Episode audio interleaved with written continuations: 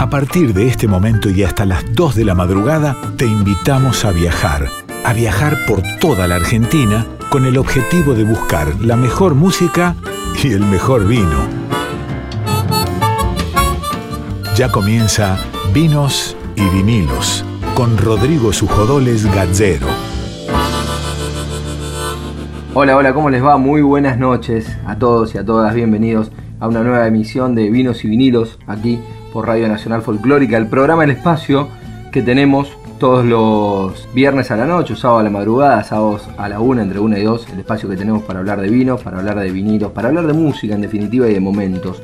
De eso se trata este hermoso programa que hacemos todos los viernes. Quien les habla, Rodrigo Sujodoles Gacero en la conducción, junto a Darío Vázquez en la producción. Estamos con Nico Vega en la musicalización de cada uno de los programas, con Laura Tomala en la columna de cine y con Diego Rosato y el Tano Salvatori en la edición. Se pueden contactar con nosotros a través de nuestras redes sociales, en Instagram nos encuentran en Vinos y Vinilos Radio, también nos pueden ver en Spotify, nos pueden escuchar ahí todos los momentos, todo lo que pasa en el programa. Está colgado en Spotify, eh, nos buscan como Vinos y Vinilos. Y si no también pueden comunicarse a través de nuestro mail vinos y vinilos radio gmail.com. Hoy tenemos un programa muy casi temático, me atrevo a decir, de una, de una familia en particular, de un apellido en particular, un apellido que tiene muchísimo que ver con la música, y estoy hablando del apellido Carabajal. ¿Por qué digo que es temático? Porque siempre tenemos una entrevista que tiene que ver con el mundo del vino. Y en este caso la elección es que para hoy los dos que elegimos son dos Carabajal. Vamos a hablar de música con Peteco Carabajal y vamos a hablar de vinos con Cuti Carabajal, que tiene su línea de vinos, su propio vino, que se llama Déjame que me vaya, en honor a la gran chacarera que compuso junto a otros grandes el gran Cuti Carabajal. Así que vamos a estar hablando con él de ese hermoso proyecto de vinos. Dos grandes entrevistas que tendremos para hoy, Cuti y Peteco Carabajal. Los invito a que se queden en Vinos y Vinilos aquí por Radio Nacional Folclórica. Arrancamos con música, en este caso de Juan Quintero, Carita Morena.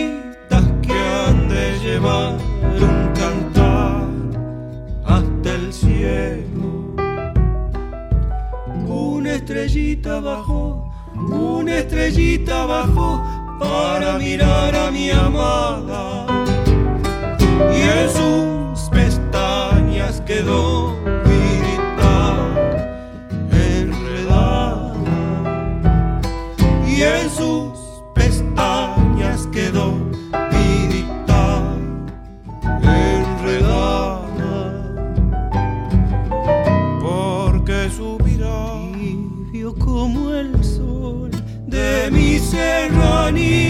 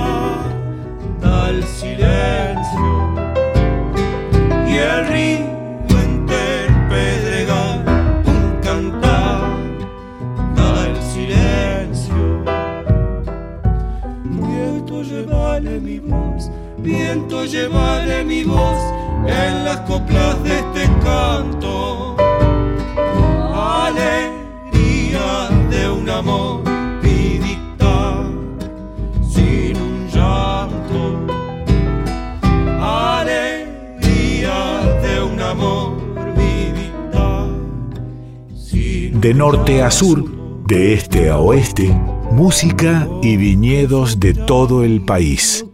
Vinos y vinilos.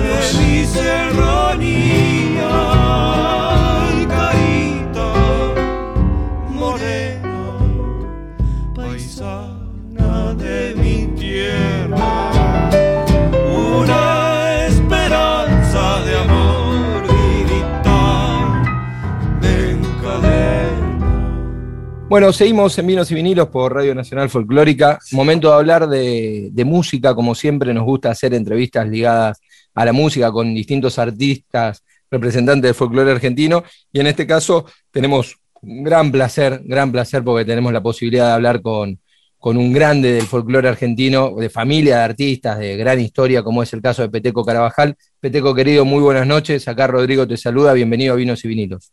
¿Qué tal? ¿Cómo te va? Buenas noches.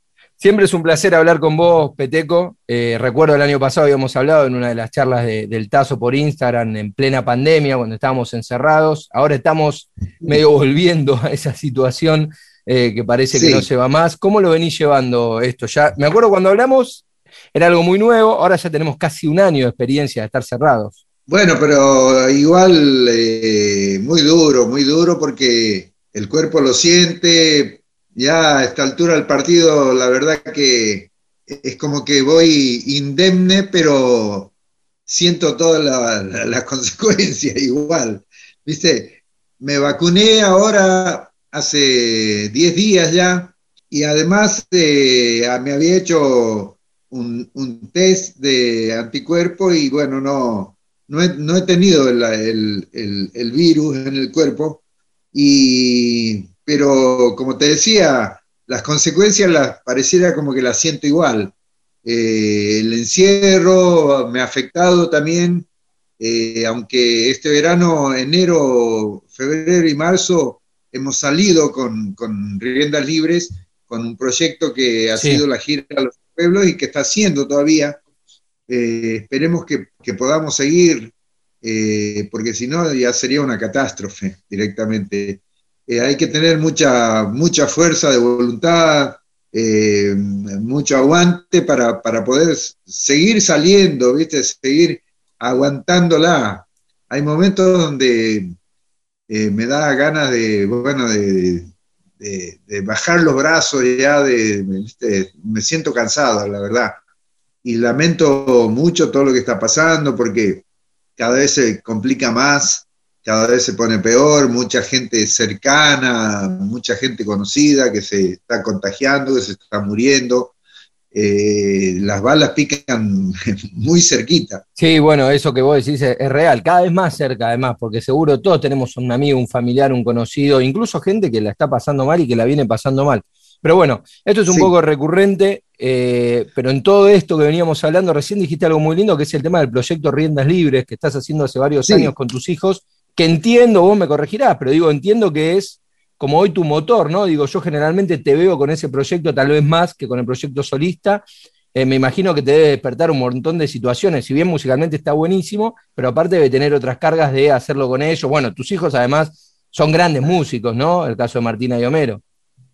Sí, eh, justamente para mí es eh, una hermosa posibilidad que me ha brindado la vida, porque no es fácil a veces coincidir con, con ese deseo que, que creo que todos tenemos, el que es papá, eh, el que ha sido padre, eh, compartir con, con los hijos todo es algo único, ¿no? Eh, Sí, y poder compartirlo en, en tiempo y, en, y en, también en, en calidad, como vos decías, no solo por el hecho de compartir con un hijo, sino de tener ganas de compartir con ellos porque ves que, ves que son buenos, que, están, que han sido, viste, que han ido preparándose de a poquito, con un montón de cosas que, que, tiene este, este camino y que finalmente llegan a un nivel en, donde ellos me aportan muchísimo a mí en este momento y yo también comparto todo mi conocimiento, toda mi experiencia con ellos y me revitalizo en, algo que me causa mucho placer, que viste que me da eh, ganas de, hacer cosas. Ya lo, la verdad que el, el, tema solista ya no me, no me llama la atención porque todo lo bueno o todo lo que me queda resta por hacer. Eh, justamente estoy feliz por haber encontrado ese vehículo que es riendas libres para poder hacerlo ya. Eh, ahí deposito todo lo, todo lo que tengo eh, de aquí en más, hasta no sé cuándo, pero ya solista, ya me, ya me cansé de, de ese rol que lo que lo tuve que jugar eh, porque era parte de la historia que yo tenía que hacer. Pero ya ya está, ya la jugué, ya hice todo lo que tenía que hacer eh, en ese sentido. Eh, y ahora me siento pleno con, riendas libres, la verdad. Qué, qué bueno esto que, que, te pasa y sobre todo lo que vas contando, porque suele, tal vez en el folclore un poco menos, pero en el rock es como muy típico, ¿no? El camino de la banda de rock juntos, después empiezan los solistas, y, vos como que estás en ese momento que decís, no, ya de solista conseguí lo que quería, ya experimenté lo que quería y ahora tengo este nuevo motor que aparte tiene el plus de que sea con tus hijos, ¿no? Entonces como que cierra todo. Y además que son tremendos músicos, digo, por si algo faltaba. Sí, sí, y, esa, eh, por eso esa alegría, por, porque eh, lo tengo a Homero, por ejemplo, que, que es una cosa muy, muy linda para mí poder trabajar con él, ¿viste? Poder hablar, poder eh, hablar sobre un determinado tema y, y, trabajarlo juntos, como ir palabra por palabra, ir tejiéndolo juntos a una canción, melodía, eh, esperar lo que él me espera. ¿viste? Vamos jugando así, vamos tirando paredes y, y siendo, eh, como siempre hemos sido entre nosotros, en la relación así de mucho cariño y también de, y de hablar y yo de poder hacerle bromas y de poder decirle, decirle lo que a lo mejor a otro me costaría mucho decirle, a él se lo puedo decir con la mejor expresión y con la mejor broma y con el mejor amor. Y lo mismo él a mí. Claro. Claro. Che, Peteco, saliendo de, Riendas Libres, que bueno, está buenísimo, este programa se llama Vinos y Vinilos, y sabemos que tenés un vínculo, no sé si iba a decir como buen santiagueño, pero por ahí estamos estigmatizando a los santiagueños, eh, pero digo, sabemos que tenés un buen vínculo con el, con el, vino. Contanos un poco sobre eso. El vino aprendí yo a, a valorarlo, si se quiere, por toda la glorificación que ha tenido de parte de, de los compañeros y de los poetas y, de la gente que sabe, ¿no? Entonces yo sin, sin la práctica a lo mejor de, tomar vino, porque te cuento una cosa, cuando yo empecé a cantar hacia los 18 años, arranqué con, con mi primo Roberto y después ingresamos a los Carabajal y ahí estábamos con Cali, Cuti, Roberto y yo primero, después Muya, eh, y andábamos siempre los, los cuatro en, en, familia y hacíamos las, las famosas giras de, que comenzaban en noviembre, diciembre, hasta marzo, abril prácticamente. Festivales, ¿viste? En auto, manejando. Entonces nosotros éramos todos jóvenes en ese momento y nos cuidábamos mucho el, el tema de, de, no tomar porque casi siempre terminábamos a tocar en algún lugar y teníamos que salir para otro eh, sin dormir, así. Entonces manejábamos nosotros. Eh, andábamos los cuatro en un auto, y eso hacía que, que, determinadas cosas que eran como, si se quiere, unas características en un ideal del folclorista, ¿viste? El, terminar el festival y bueno, comer una asada y meterle al vino y seguir cantando. Para nosotros, no, eh, nosotros nos cuidábamos mucho en ese sentido, por una responsabilidad que sentíamos. Entonces no, no me hice a esa práctica de un ritual del vino, pero sí después con el tiempo, sí, eh, viste, para una determinada comida y en, y ya en el hogar, ¿viste? Siendo que la cultura de, de mi casa con mi viejo era la del vino y la soda. Claro. La del vino y la soda, el vino común, ¿eh? El vino común. Eh, ninguna cosa, viste, que se tenga que tomar puro y una copita, nada, ¿no? El vino, el vino común y bueno, al mediodía y a la noche también. En eso me crié yo y en la, en la práctica no he sido tomador de vino y no soy tomador de vino, pero sí eh, me ha gustado probar vinos y, y, hacerse todo ese ritual que significa de pronto degustar un buen vino. Peteco, vos recién hablabas de los poetas que... Te cuento una cosa, te cuento una cosa. una vez estábamos en Mendoza al principio, cuando te cuento con los Carabajal, y fuimos a una fiesta departamental de la vendimia. ¿Viste? Eh, se hace la fiesta grande de la vendimia y también se hacen fiestas departamentales. Nosotros estábamos en una, en, un festival, y esa noche estaban los chalchaleros, estaban los hermanos Ábalos, eh, y estábamos todos en una mesa compartiendo una, comida, y justo al lado mío estaba sentado Jaime Dávalos, el gran poeta salteño. Jaime Dávalos. Bueno, estábamos en la fiesta de la vendimia, estábamos comiendo un asado y yo estaba tomando gaseosa, ¿entendés? y, Jaime, y Jaime ahí al lado tuyo. Para mí era natural eso, yo, viste, una, gaseosa. Y, Jaime al lado mío, y en un momento, che, arranca. Esta bebida de los pueblos, maricones. Así chiquitito me porque estaba tomando, ponerle una Coca-Cola. Sí, porque estaba tomando una gaseosa en el asado en la fiesta de la vendimia. Fue una falta de respeto. Una falta de respeto. Totalmente. totalmente.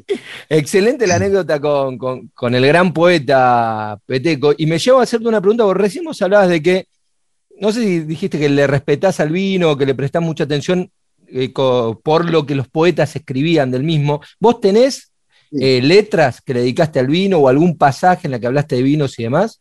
No, no, no, yo no. Yo particularmente no, pero eh, hay... Pero siempre hay tiempo. Eh, ¿Cómo? Pero digo, siempre hay tiempo para hacer algo. Sí, sí, siempre hay tiempo, sí. lo que pasa que me, costaría mucho porque, viste, no, no, no, la, no la siento por ese lado, claro. la verdad. Yo te podría decir eh, cosas que he escrito con el agua, sí. Claro, pero bueno, y, el otro tópico del vino, el tema de los vinilos, ¿cómo te llevas con ese formato? Que entiendo debes haber eh, editado, de hecho, me parece que hay, hay algunos discos de tuyos en vinilo, ¿no? Sí, sí. Eh, bueno, Vos sabés que tampoco por una cuestión de socioeconómica, de, mi crianza y de mi adolescencia eh, en, Buenos Aires ya, con mis viejos, yo eh, hasta los 17 años estuve con ellos y después ellos se fueron a Santiago y yo ya seguí solo aquí en Buenos Aires.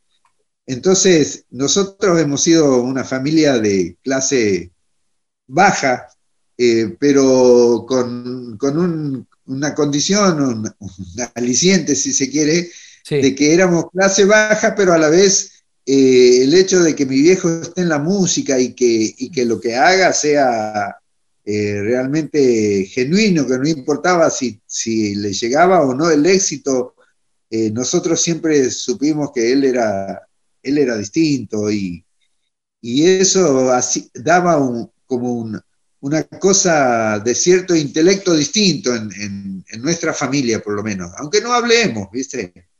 Aunque no hablemos, pero nuestro espíritu ya se iba, se iba cultivando de esa manera.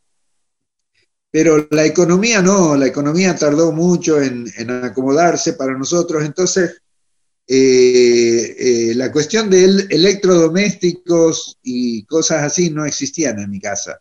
Por ejemplo, no, no teníamos cocina durante mucho tiempo, heladera menos, eh, eh, lo que hacía a un hogar más o menos, este de clase media, no. Entonces, en, mi casa nunca hubo eh, televisor yo tenía 14 años cuando hubo un televisor en mi casa. Claro. Eh, no, no me crié con, la cultura de, tener música para escuchar, y menos de comprar discos ya que no tenía un tocadisco. pero sí, vos sabes que me pasaba a mí que cuando empecé a andar ya así por el centro de Morón, por ejemplo, o en la capital, así de 17, 18 años, me gustaba ir a caminar, por, por ejemplo, por, por la valle eh, o por Corrientes y meterme en una disquería a escuchar y a ver todas las bateas, ¿viste? Me encantaba ver las bateas de discos de todo, ¿no? Por supuesto, de folclore. Eso te iba a preguntar, ¿y qué buscabas ahí? ¿Qué mirabas? ¿Qué buscabas? ¿Qué te gustaba del disco? Primero me gustaba ver las cosas de folclore y, me gustaba, sí, la presentación, viste, la, todo el trabajo que, había en una tapa, eso me gustaba. Y, y bueno, a veces eh, hacía poner hacía poner un, disco y como que iba a comprar y me lo, escuchaba, me lo escuchaba todo. después iba a una disquería que había por ahí, por, por Esmeralda, por la calle Esmeralda y La Valle más o menos, donde siempre ponían música clásica. Oh, cómo me gustaba eso. Iba ahí a escuchar música clásica en disco. Eh, las grandes grabaciones de, un sello alemán que, tenía casi todas las, las cosas, los, grandes conciertos y todo eso, me, gustaba mucho escuchar.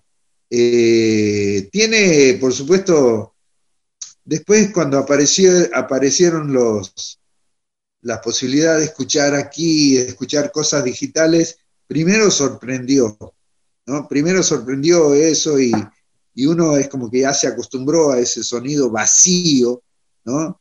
De la nada, donde de pronto escuchas todo, pero es, como, como estás escuchando que sale de la, nada. Y distinto con el tiempo también vuelves a escuchar el, vinilo y te das cuenta de que hay ahí hay una, una respiración, un espíritu, no sé cómo, cómo explicarlo, porque técnicamente no lo sé, eh, que te hace sentir de otra forma, te hace sentir de otra forma. ¿Sabes, Peteco, que yo siempre lo, digo en, las entrevistas, y yo no soy, por supuesto, digo, yo soy periodista, no, no soy músico, no tengo, tengo el oído bastante atrofiado, entonces no me pongo en la discusión de que se ponen los audiófilos de no, el mejor sonido se dio con tal CD, con el CD grabado en esta velocidad. Yo en eso no me pongo porque digo, no, no, no, es una discusión que pueda dar. Ahora lo que sí, y, ahí me pongo inflexible porque de lo que sí me pongo duro es con mi experiencia. Entonces, lo que a mí me pasa escuchando un vinilo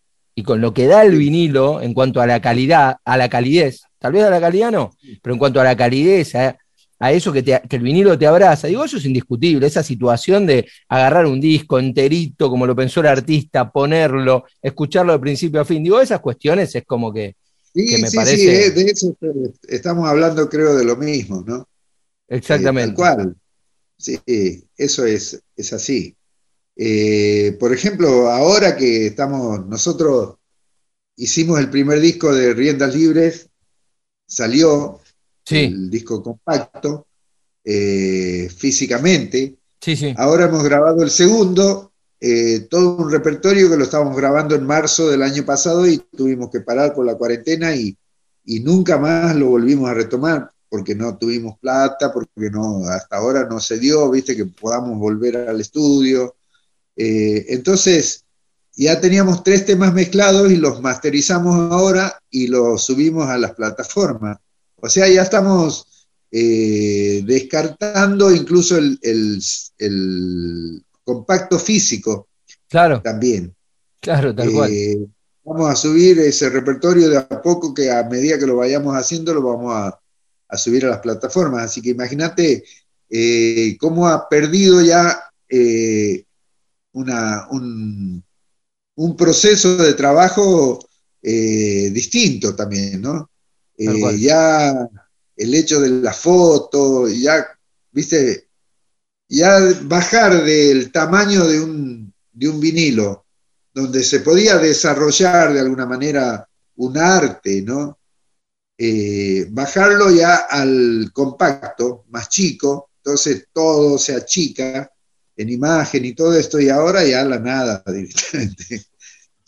Sí, pero bueno, está buenísimo. Aunque uno puede hacer también digital eso con fotos y todo, pero este, eh, justamente aún el, disco compacto eh, es, requerido cuando nosotros vamos a actuar la gente nos compra el disco. Y sí, sí, sí, porque sigue, sigue siendo el objeto de tenerlo, ¿no? Aunque hoy, como decís vos, en plataforma lo puedes escuchar y la música está y está buenísima y, la sube el mismo artista, pero, pero bueno, está bueno tener el objeto, tenerlo ahí, encontrar el momento. la misma industria te desalienta, digamos, a hacer ese tipo de, hoy, hoy en día, de ese, trabajo. Porque ya no hay, viste, ya no hay una industria justamente que, que respalde eso. Yo me acuerdo que que, por ejemplo, los discos que hice en EMI primero, eh, Encuentro, Borrando Fronteras, eh, Memoria de Amor, eh, que los grabé en, el estudio Ion con el portugués da Silva. entonces después, Memoria de Amor tenía todo un trabajo que estaba en el tamaño del, CD, pero lo abrías y era un póster así grande mío, viste, con toda la historia atrás y las letras los temas y todo eso, qué sé yo. había producción, había eh, todo, todo un interés también en, el, en, la discográfica de, poder hacer un trabajo de esa manera. Tal cual, tal cual. Pero bueno, es como decís vos y es interesante lo que decís. La industria te desalienta que eso siga siendo así evidentemente el mercado fue para otro lado y, bueno, y quedamos algunos locos que todavía fantaseamos con, lo que era ese producto, ¿no? Sí, sí, sí. Peteco, charlamos un montón, te agradezco muchísimo, es un placer, hacía rato que teníamos ganas de, charlar con vos, eh, porque bueno, nos parecía que, era, eras de alguna manera un imprescindible para este programa de vinos y vinilos. Hablamos el otro día con uno de tus sobrinos, que es amigo de acá de la radio, con Camilo Carabajal, que es compañero y ah, colega. exactamente, es compañero y colega de, la folclórica, y es un verdadero placer haber charlado con vos. Te agradezco mucho y bueno, y felicitaciones por, por todo lo que es Rienda Libre y por lo que se viene de este año en la medida que la situación nos deje, ¿no? Bueno, te mando un abrazo. Fuerte abrazo y gracias. Chao, Peteco. Gracias. Chau, chau. Así pasaba Peteco Carabajal acá en Vinos y Vinilos por Radio Nacional Folclórica. El tema elegido del gran Peteco Carabajal es Cielo o Infierno y lo eligió Nico Vega para este programa de hoy.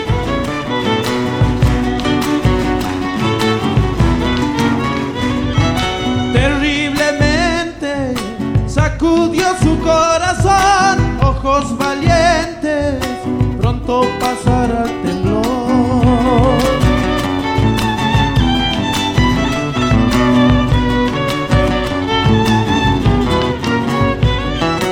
hasta el borde. Quédate, no sigas más, después no hay dónde, un sitio para escapar.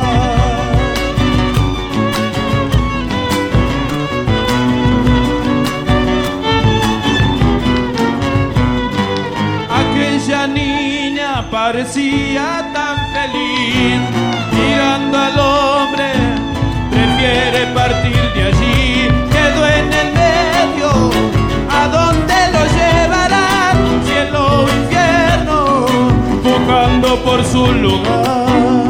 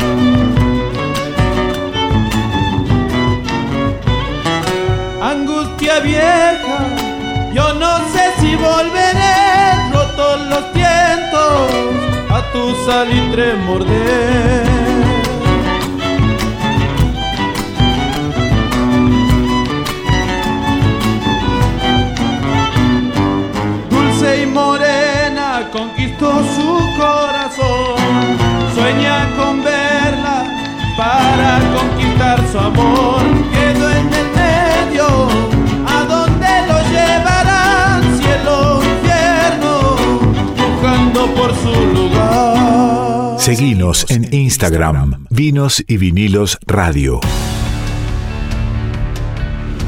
Las corrientes de aire a veces son molestas. El frío, el viento, los papeles que se vuelan, la comida que se enfría más rápido. Pero resulta que ahora el aire es nuestro aliado. Con los ambientes ventilados de forma cruzada, con más de una ventana o puertas abiertas, el coronavirus la tiene más difícil, porque el aire se lleva esas partículas invisibles que transmiten el virus.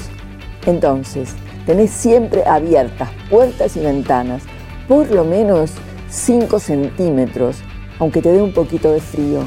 Que la segunda ola se la lleve el viento. Seguí cuidándote. Seguimos acá en Vinos y Vinilos por Radio Nacional Folclórica. Vamos a hablar de, de música, como siempre, que tenemos entrevistas con artistas, pero la entrevista de hoy va a ser una entrevista doble, porque si bien vamos a hablar con un músico, vamos a hablar con un gran artista, vamos a hablar también con un eh, productor de vinos, con un dueño de un vino en particular. Eh, así que es como que, los dos tipos de entrevistas que hacemos en este programa, que son por un lado artistas y por otro lado a gente relacionada al vino, lo estamos confluyendo en una sola persona que seguramente debe tener otras más características en su vida, pero por sobre todo está ligado a los vinos y a la música, y es el gran Cuti Carabajal. Cuti, querido, un gran placer, gran placer eh, que estés charlando con nosotros acá en Vinos y Vinitos. ¿Cómo estás? Muy bien, gracias. Igualmente para mí, ¿no? Gracias, muy amable, Rodrigo.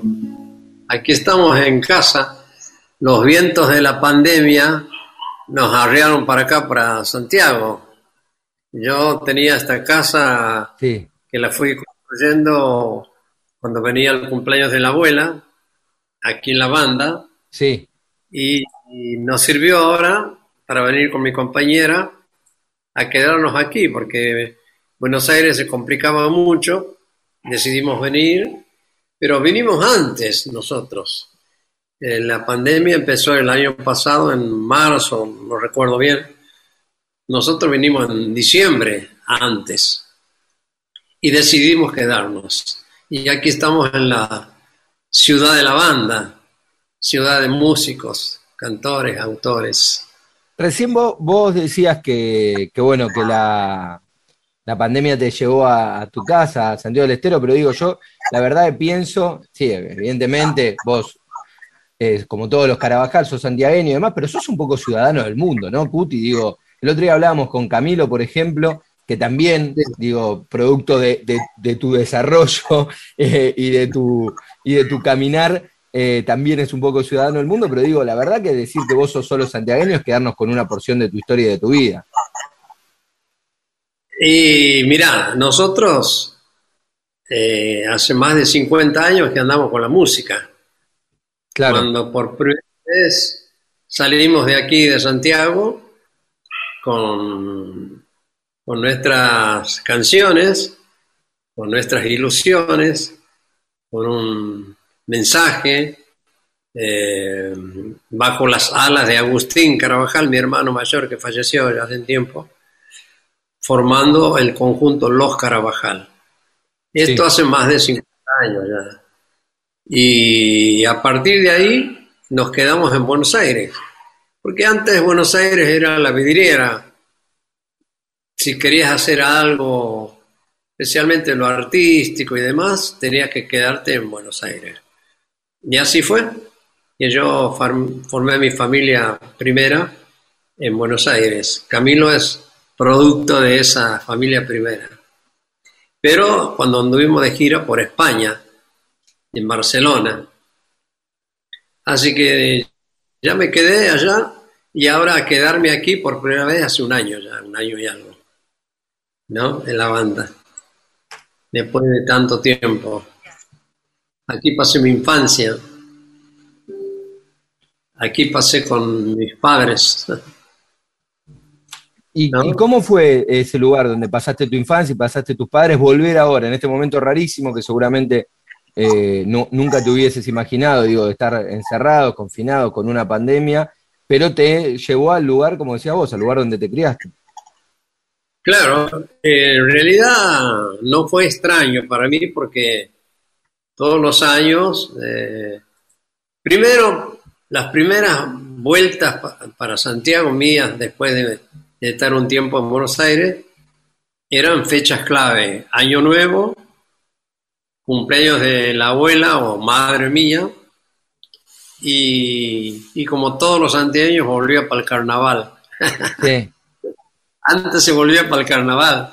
Claro. Porque sabía que había fiesta, baile por todos lados, se disfrutaba el carnaval. y después ya empecé a venir más seguido porque empezamos a hacernos conocidos y, ya nos íbamos a Córdoba y ya venía Santiago. Íbamos a Tucumán y pasábamos por Santiago. O sea que ya era familiar volver a Santiago. Claro. O sea que no, sí, extraño Buenos Aires mucho.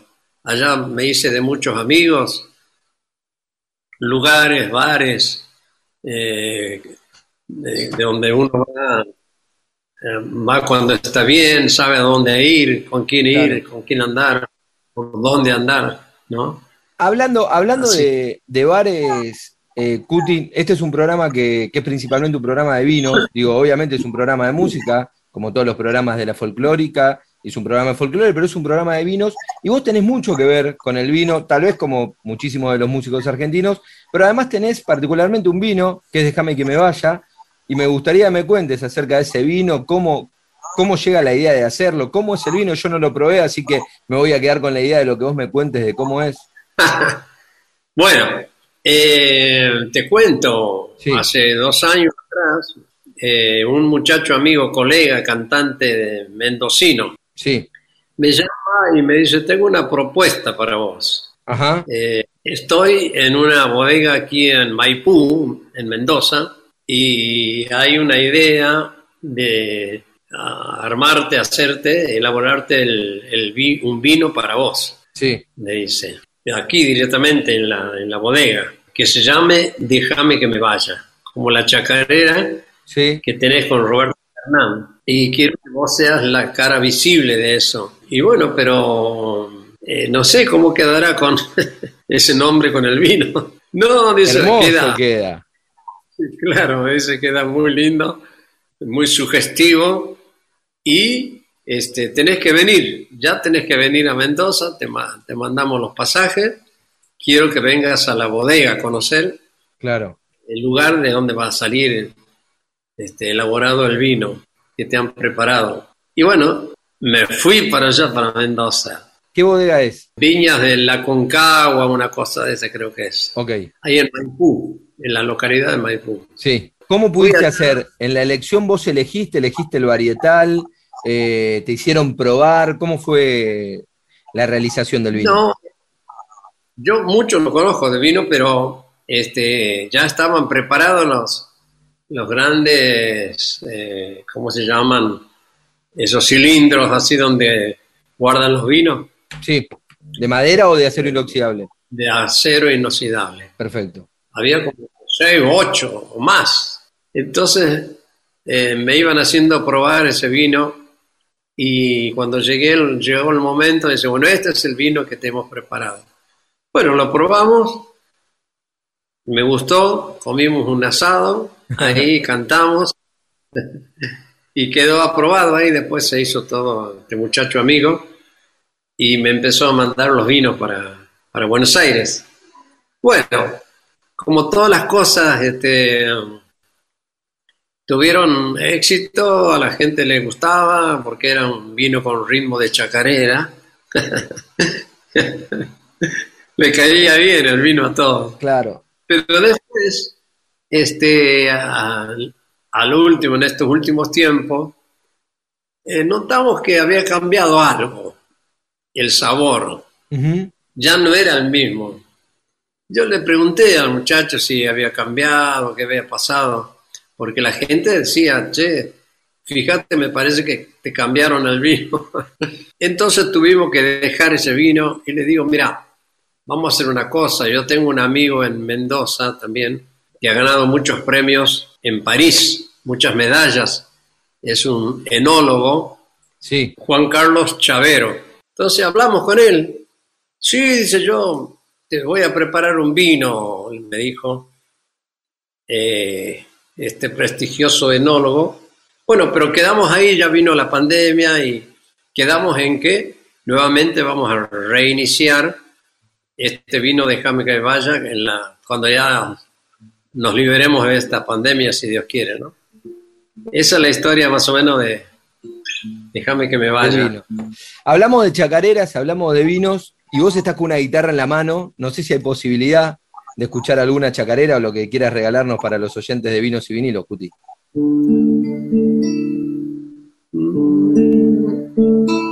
A ver qué chacarera. Yo tengo un escondido. Ok, Te cambio la, lo que vos quieras, el escondido. por la chacarera. por supuesto. Quiero volver a aquel tiempo como quien mira hacia adentro.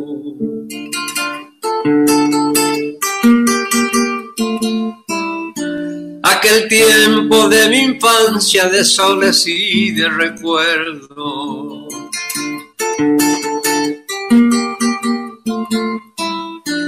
recuerdo. Achalay, qué linda vida, volver a andar la distancia, caminar las calles viejas, sentir sus nuevas fragancias.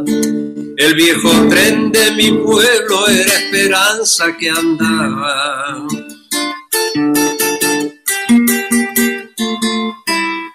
Yo era un mito de mi gente, un mito que se quemaba, como brasita en el fuego, como cigarrito en chala.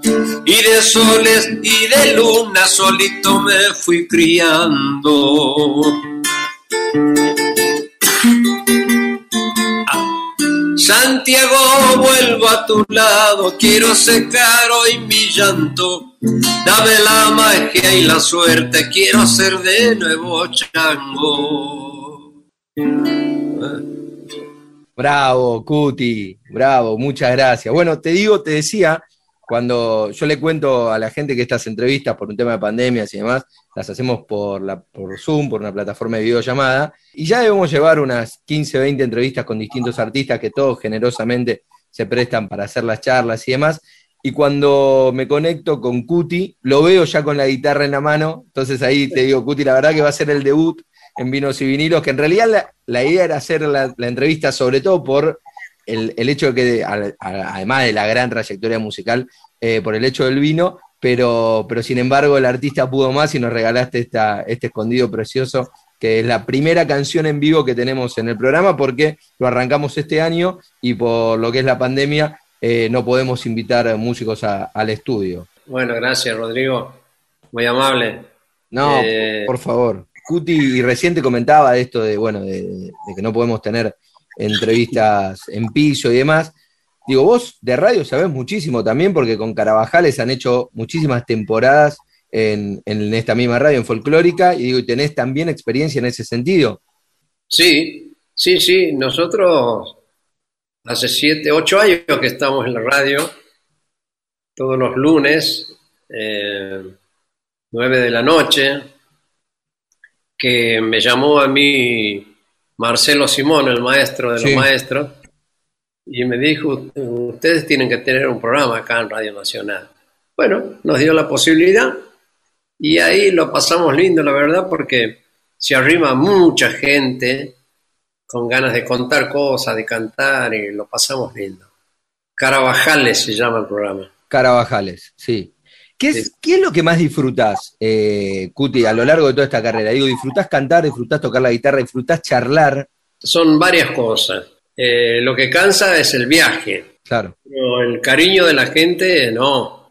El aplauso de la gente es hermoso. Los lugares, conozco nuestro querido país de punta a punta, conozco cada pueblo, cada ciudad, escenario, mucha gente. Disfruto eso de, de- de- de- compartir lugares, cosas, canciones con colegas. Disfruto mucho la música, ¿no? Y lo que me ha dado la música. Porque con la música hemos conocido, estábamos hablando primero de, otros países. Claro. España, Japón, Estados Unidos, Alemania, Francia. Vos, Cuti, que recorriste mucho, ¿cuál fue el lugar del mundo que, no sé, que más te llamó la atención por la recepción que tuvo tu obra, por la recepción que tuvieron tus shows? Japón. Allá resulta que, te cuento, con Roberto teníamos una peña en la calle Corriente hace mucho, ahora 15 años, no recuerdo, que se llamaba Sonko y Carabajal, que quiere decir corazón. Y una gente, un matrimonio de japoneses, todos los años venían a Buenos Aires a contratar artistas, pero de tango, para llevar una gira a Japón. Pasaron por la peña, nos vieron a nosotros y les gustó. Y dijeron, bueno, los queremos llevar a Japón a una gira de, un mes por lo menos, por siete ciudades, siete provincias. Una gira hermosa. Bueno, es el país que estaba, digamos, esta gira, mejor dicho, muy bien organizada. Los teatros, los lugares, los hoteles, los viajes una cosa inesperada, porque en cada lugar que nos, que nos íbamos, en el tren bala, nos esperaba gente con pancartas. Increíble. Eran japoneses. Que se hizo la promoción y esta gente iba a esperar, con camisetas de Argentina y todo. Fabuloso, hermoso, la verdad. Qué increíble. Y, y, y, las pancartas tenían, por ejemplo, los nombres de ustedes con símbolos japoneses, con escritos en japonés. Y sí, sí, sí. No, no, no, los nuestros no, pero la, lo, que decía, el, texto, hermoso. Cuti, contame más o menos, entiendo que es muy difícil planear y los artistas siempre tienen cronogramas y demás, obviamente con todo esto de la pandemia todo eso está muy afectado, pero digo, ¿qué proyectos tenés para lo que viene de este año con las limitaciones del caso, ¿no? Digo, entendiendo que estamos en una pandemia y que por supuesto se puede salir menos, pero ¿con qué estás en la cabeza además de la radio y demás? Vos sabes que con Roberto, mi sobrino, hacemos el dúo, Cuti y Roberto, hace 30 años ya. Y hemos grabado el disco de los 30 años que al final no pudimos presentarlo. Ese es uno de los motivos que me gustaría llevarlo, qué sé yo, no sé, a grandes escenarios donde se pueda. Y otro disco que tampoco lo presentamos, que grabamos con Los Carabajal, Peteco, Sí, los cinco mayores de la familia, Peteco, Cali, Muya, Roberto y yo, este, grabamos el Martín Fierro. Ah. Hemos musicalizado esa obra en distintos ritmos de folclore. Entonces se hizo como una obra, como una cantata, una especie de eso. Y grabamos el disco con grandes músicos, una orquesta de, cuerdas, de Agri, el hijo de Antonio Agri. De Pablo. El coro de Damián Sánchez, y la verdad que fue hermoso esa grabación, emocionante, y eso no lo presentamos tampoco. O sea que está pendiente de llevarlo con, ya con Carabajales, que es el grupo de los mayores. Bueno, esas dos cosas tenemos así en carpeta, ¿no? Y después, como todos los años, las giras del país, que, que nosotros siempre hemos viajado. El dúo, por ejemplo, no es un dúo Junto y Roberto no es un dúo que está bien arriba ni, ni bien abajo. Tenemos un término medio, Rodrigo. Sí. O sea que estamos trabajando siempre. Lo he visto varias veces. Yo además programo musicalmente eh, una sala en Buenos Aires, Torcuato Tazo, y bueno, y los he visto varias veces que los tuvimos ahí en el Tazo a Cuti y Roberto, y también recuerdo un show muy lindo que habían hecho con, con Metabombo, con la banda, una de las bandas de tu, de las bandas de tu hijo Camilo, así que Sí, eh, es un grupo que, tiene una gran personalidad y que, bueno, es hermoso verlo, la verdad. Recuerdo un día, vos seguro no te acordás, no te debes haber enterado de la situación. Hay una gran artista argentina que es Liliana Felipe, no sé si la conoces. Sí, me suena. Es una gran artista argentina que vive en México hace, hace muchos años, que hizo muchísima carrera en México. Y ustedes estaban probando sonido y Liliana tocaba el otro día y había ido por una entrevista de prensa a verlos y demás. Y es bastante tímida, pese a lo que parece. Estaba sentada en la primera mesa y arrancaron con la prueba de sonido ustedes y Liliana quedó enloquecida.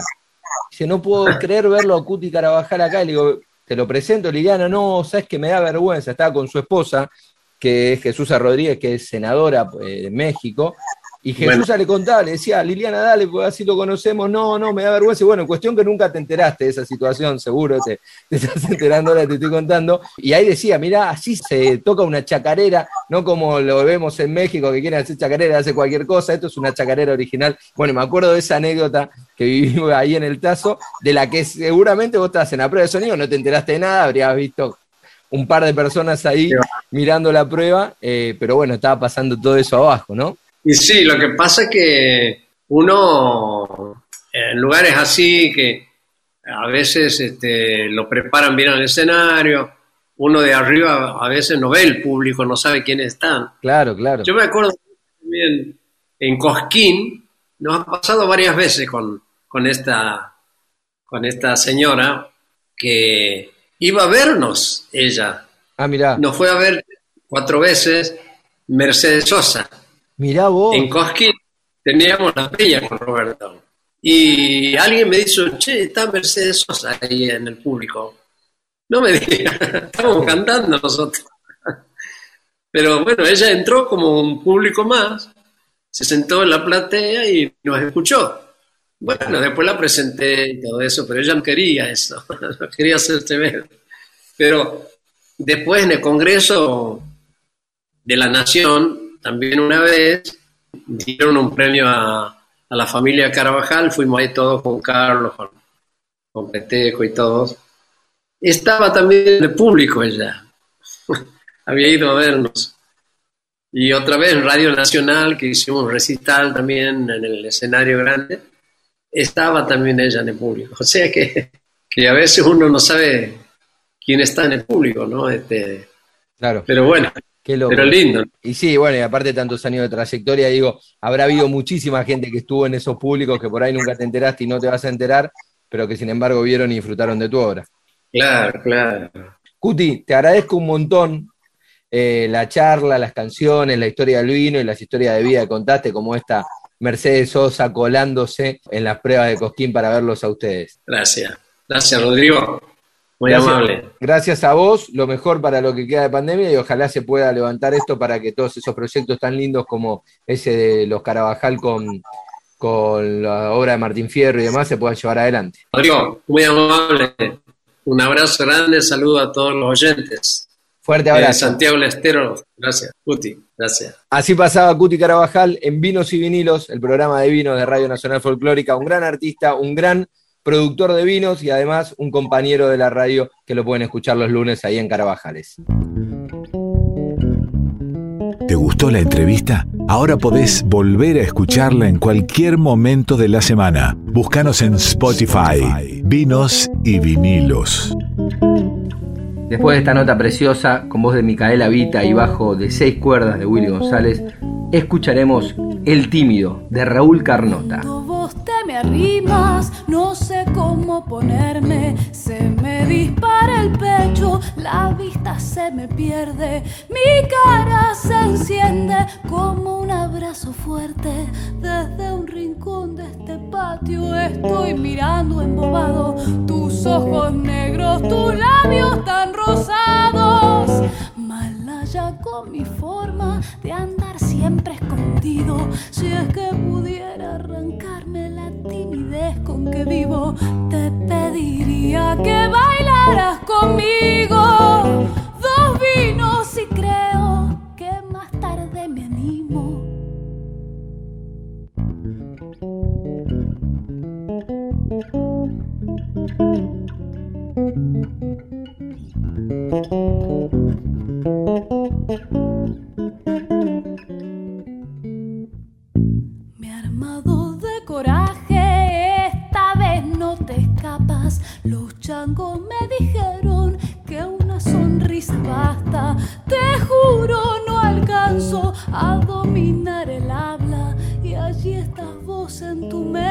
Mirándome como nadie, bella y total como un ocaso en la tarde con tu mamá no me quita los ojos, pero allí voy a tu encuentro sonriéndote decidido. Tomo tu mano, ya te vienes conmigo.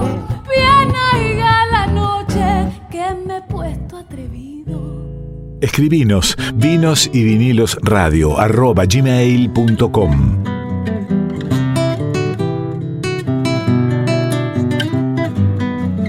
Y estamos llegando al final de Vinos y Vinilos. Hoy, en este precioso viernes, tuvimos dos entrevistas fantásticas con Cuti y Peteco Carabajal, dos imprescindibles de la música argentina tío y sobrino, que se han encontrado muchísimas veces en escenarios, en los Carabajal y demás, pero que además cada uno con lo suyo aportó muchísimo, tanto Peteco con toda su, historia de música, su historia de su familia, de sus hijos, con ese proyecto tan lindo que Riendas Libres que están ahora teniendo, y por otro lado Cuti con la historia del vino.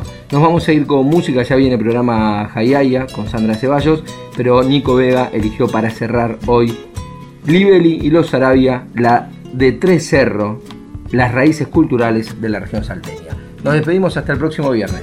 Chau, chau. Gracias por estar. En la ciudad me siento un poco desplazado, como si fuera el viento el que me vuela hacia un costado, como si yo fuera el viento que me vuela hacia otro lado. A mi corazón lo siento poco desolado, me ataca la malaria de confusiones y mandatos. Una malaria sin sombra que me deja desolado. Y a lo mejor